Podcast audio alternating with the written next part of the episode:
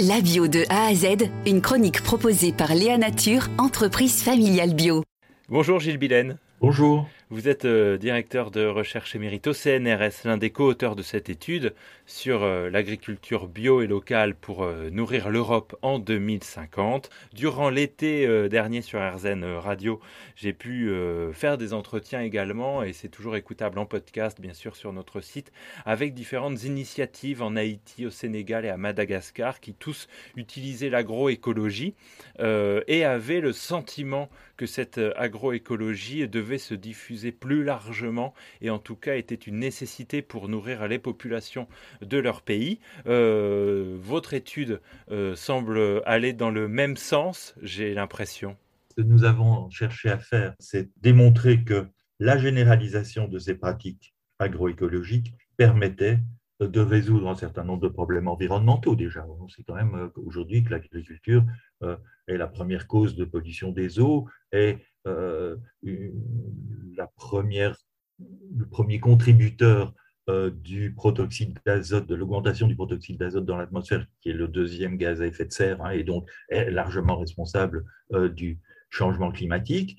Euh, on sait aussi que l'agriculture, le développement de l'agriculture intensive est le premier moteur de la perte de, biodiversité dans, nos pays. Donc voilà, est-ce que la généralisation de ces pratiques agroécologiques qui permettent d'apporter une réponse à ces problèmes environnementaux permet aussi euh, de nourrir la population. C'est ça que nous avons essayé de, faire euh, en regardant à l'échelle de l'Europe entière si une telle chose était faisable. Alors l'Europe, mais bon, le monde euh, euh, ont affronté euh, la pandémie du Covid-19, puis bien sûr la guerre en Ukraine qui a rebattu les cartes sur les questions d'alimentation également, et puis il y a la crise climatique immanquable, bien entendu. Est-ce que ça remet en question votre travail et votre étude publiée l'année dernière, ou est-ce que ça la rend d'autant plus d'actualité Non, je crois qu'effectivement, ça la rend d'autant plus d'actualité. Euh, je suis assez étonné, effectivement, de voir que,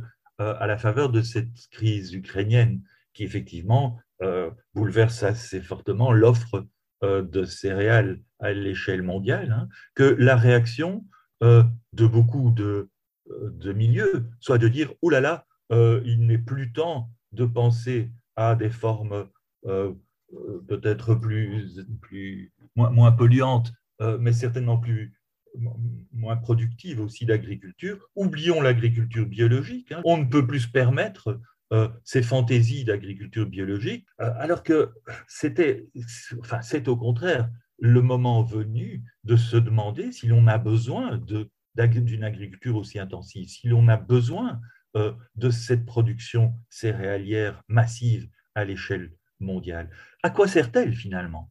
Bon, elle, sert pour au moins 70% à nourrir du bétail. Et donc, ces remises en question structurelles euh, concernant notre euh, régime alimentaire et concernant aussi le devenir de notre production agricole, elles devraient euh, au contraire